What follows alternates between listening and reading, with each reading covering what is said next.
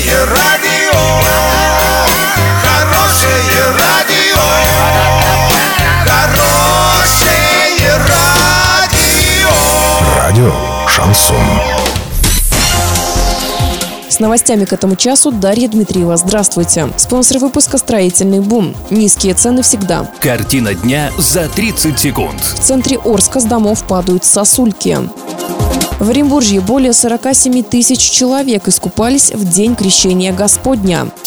Подробнее обо всем. Подробнее обо всем. В центре Орска на остановке площадь Шевченко с крыш падают сосульки. В частности, речь идет о доме номер 36 по улице Краматорской. Местные жители утверждают, что вдоль этого дома постоянно ходят люди, но почему-то сосульки здесь никто не сбивает. Они сами с грохотом и треском падают на тротуар.